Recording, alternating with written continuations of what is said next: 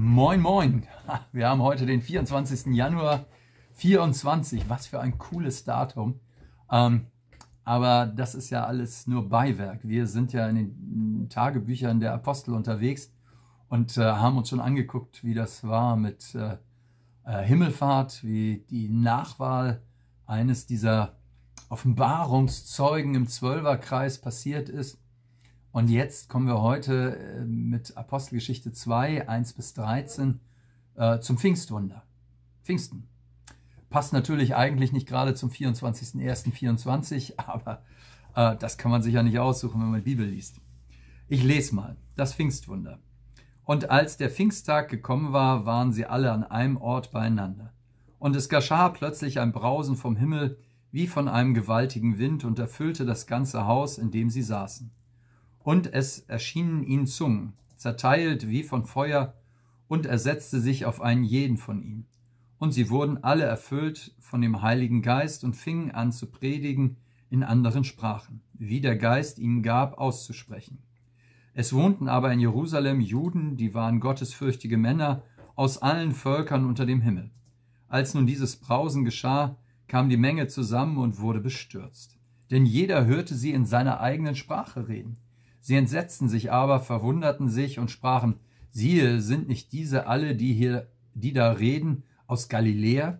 Wie hören wir denn jeder seine eigene Muttersprache? Pater und Meder und Elamiter, und die wir wohnen in Mesopotamien und Judäa, Kappadokien, Pontus und der Provinz Asien, Phrygien und Pamphylien, Ägypten und der Gegend von Kyrene in Libyen und Einwanderer aus Rom, Juden und Judengenossen, Kreter und Araber, wir hören sie in unserer Sprache in unseren Sprachen von den großen Taten Gottes reden.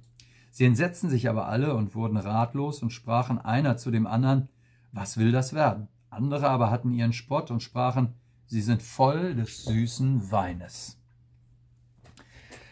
Shavuot, so heißt das jüdische Fest, bei dem das passiert ist, nämlich Shavuot ist 50 Tage nach dem Passafest.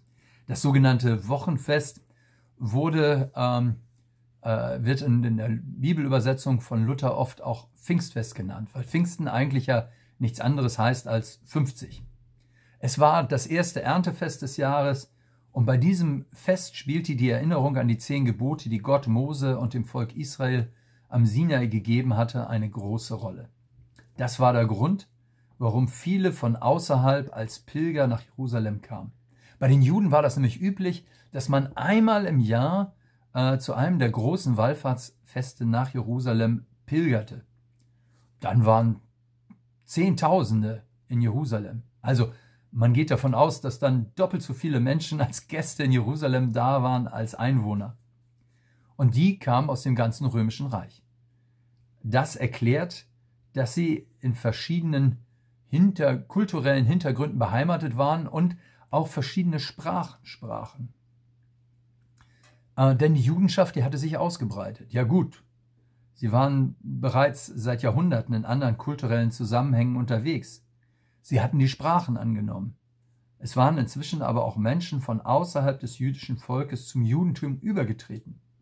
Also Leute, die irgendwelchen anderen heidnischen Religionen angehörten, hatten sich äh, als Juden beschneiden lassen, hatten die Aufnahmerituale gemacht und waren als Proselyten, gottesfürchtige Menschen, äh, jetzt mit den Juden unterwegs und suchten in Gottes Wort Orientierung. Ähm, und sie suchten das in den jüdischen Gemeinden. Und jetzt waren sie in Jerusalem. Jetzt passierte etwas, was auch physisch erfahrbar ist. Der Geist Gottes wird ausgegossen und er sorgt dafür, dass dieses einschneidende Ereignis von Erscheinungen begleitet ist, die auch massiv natürlich wahrnehmbar sind. Brausen, wie von einem Sturm. Feuerflammen, die äh, da sind, aber äh, nichts verbrennen. Der Heilige Geist materialisiert sich in dieser Situation erkennbar.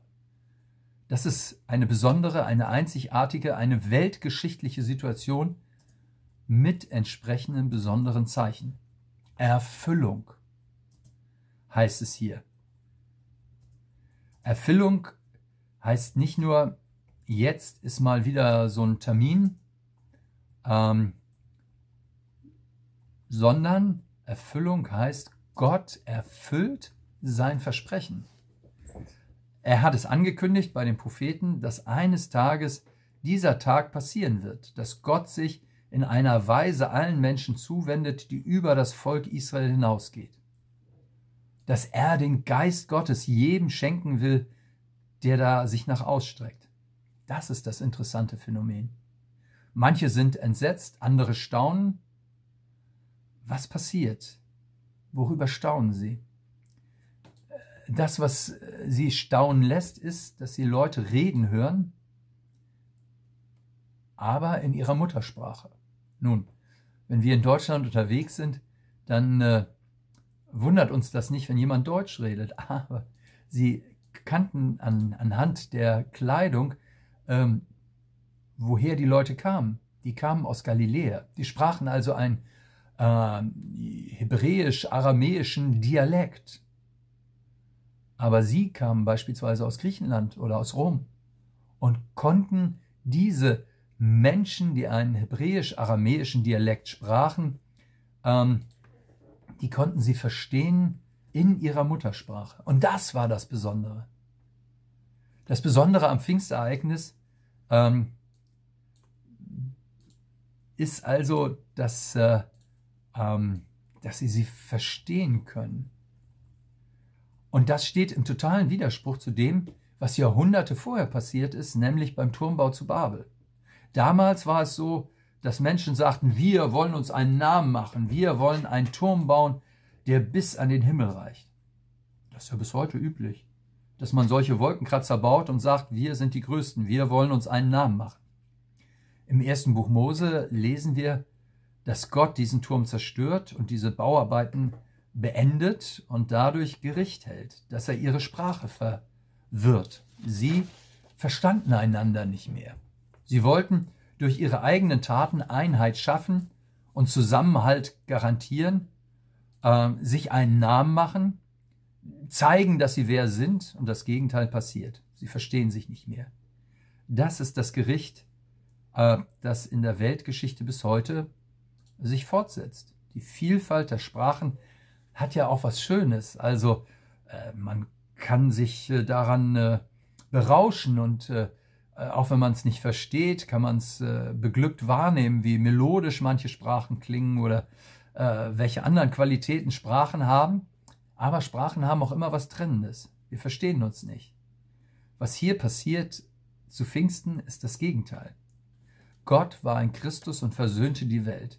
Er schenkt Vergebung, er ruft Menschen, er will Menschen mit sich versöhnen und untereinander versöhnen.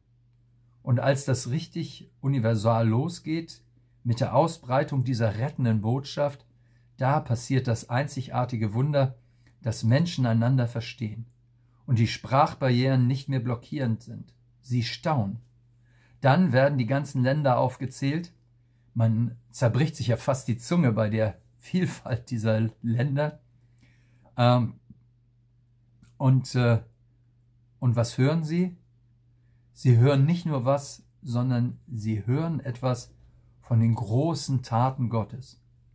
Was Gott getan hat von der Schöpfung und der Erhaltung der Welt an, von der Erwählung Abrahams und durch die Geschichte seines Bundesvolkes Israel. Und durch Jesus, dass er Mensch geworden ist und dass er Kranke geheilt hat, dass er Tote auferweckt hat, dass sein Wort redet, ähm, dass er am Kreuz für uns stirbt und wir Vergebung der Sünden bekommen, dass Gott ihn auferweckt und dass er den Tod besiegt. Von den großen Taten Gottes hören Sie sie reden. Das ist das neue Thema der Weltgeschichte.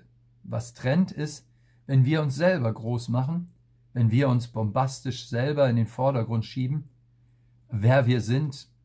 Wir reißen die Show äh, an uns. Die Verbindung, die Versöhnung zwischen den Menschen entsteht, wenn wir Gottes große Taten rühmen. Das ist das Wunder, das bis heute gilt. Manche erschrecken darüber, es ist ihnen fremd, andere staunen, manche spotten. Übrigens, die Reaktion ist bis heute immer noch so. Der Heilige Geist Gottes bewirkt das bis heute, dass Menschen nicht davon reden, dass sie die Großen sind, sondern dass Jesus der Große ist und der Entscheidende ist und dass er das Entscheidende getan hat. Das, was uns rettet, was unser Leben neu macht, was uns Mut und Hoffnung und Zukunft gibt, versöhnt und mit Gott in den, den Tod besiegt hat. Wo das aufgenommen wird, wo das gehört wird, da werden Menschen miteinander verbunden. Das geschah dramatisch damals beim ersten Pfingstfest. Diese Wirkung des Heiligen Geistes geht weiter bis jetzt, wo ich dir von Jesus erzähle. Die Tagebücher der Apostel, ihr Lieben, ähm, das ist so gut, das lesen zu können, was damals Pfingsten passiert ist. Nicht, weil ich mir wünsche, dass äh, es heute nochmal zum Sprachwunder kommt, also oder zum Verstehenswunder, sondern weil diese Einheit bis heute uns Christen prägen und tragen soll. Diese Einheit, die Jesus durch seinen Geist schenkt. Ich freue mich, wenn wir nächste Woche weiterlesen, wie es mit der Pfingstpredigt des Petrus weiterging. Für heute erstmal alles Gute und bis bald, euer Pastor Hardy.